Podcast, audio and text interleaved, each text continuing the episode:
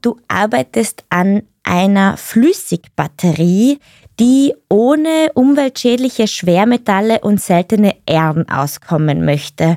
Stattdessen verwendest du einen sehr beliebten Aromastoff, und zwar Vanillin. Wie kann denn ein einfacher Aromastoff, den jede Person jederzeit im Supermarkt kaufen kann, seltene Erden ersetzen? Ja, generell gibt es in der Natur ganz viele Materialien und Verbindungen, die ein ähnliches Verhalten aufweisen wie Metalle. Also da geht es um die sogenannte Fähigkeit, Elektronen aufnehmen und abgeben zu können. Das kennen wir vielleicht jetzt nicht in diesem Zusammenhang, sondern eher im Bereich Anti-Aging, wo es um das Einfangen von freien Radikalen geht. Wir kennen das aus der Ernährung, Vitamin C, Vitamin K.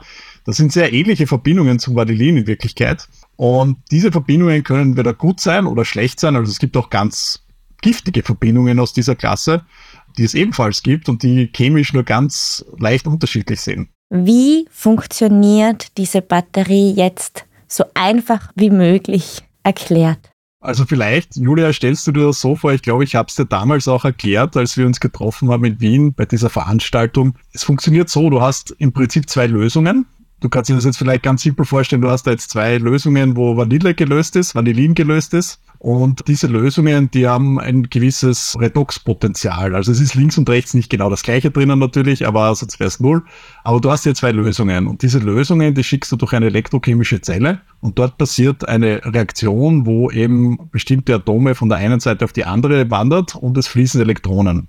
Jetzt kann ich dann den Strom abgreifen und ich kann entweder Energie speichern oder Energie freisetzen. Also ganz, ganz simpel ist das. Erklärt, das ist viel komplizierter, wenn man im Detail natürlich hineinschaut, aber der große Unterschied zur Lithium-Ionen-Batterie ist natürlich, dass diese Batterie den Nachteil aufweist, dass sie sehr viel Platz braucht. Also du brauchst einiges an Platz für den Tank, also für deine Wasserflaschen, wenn du jetzt so willst. Und das Ganze hat eine niedrigere Energiedichte als Lithium-Ionen-Batterien. Das ist der Nachteil dieser Batterien. Der Vorteil ist, dass sie nicht brennbar sind und dass sie auch keine Abnahmekapazität zeigen. Auch das kennen wir ja von den Handys oder auch von Computern oder wie auch immer. Irgendwann gehen die Batterien in die Knie und dann brauche ich nicht nur eine neue Batterie, sondern eigentlich ein neues Handy oder einen neuen Laptop, weil die ja auch verklebt sind. Also die kann man auch nicht irgendwie wieder, nicht einmal ersetzen. Und das ist eben nicht der Fall bei dieser Flüssigbatterie. Warum ist das so? Weil eben hier mehr oder weniger wirklich nur eine Flüssigkeit durchgepumpt wird. Also da gibt es keine Beanspruchungen des Materials im Gegensatz zu einer Lithium-Ionen-Batterie, wo immer die Lithium-Ionen in eine feste Elektrode eingelagert werden können. Das kann man sich jetzt vorstellen wie so eine Volumensexpansion beim Backen, ne, wo man ständig irgendwas reingibt und dann, wenn man es rausnimmt, dann fällt das wieder zusammen, dann geht es wieder auf, dann fällt es wieder zusammen und irgendwann ist dann natürlich das Material so zerkörnert, dass die elektrische Leitfähigkeit geringer wird des Ganzen. Man hat mehr Widerstände drinnen. Was heißt das jetzt auf Deutsch? Das heißt, die Kapazität der Batterie sinkt und ich merke das dann einfach, dass mein Handy nicht mehr so lang durchhält, wie es zuvor durchgehalten hat.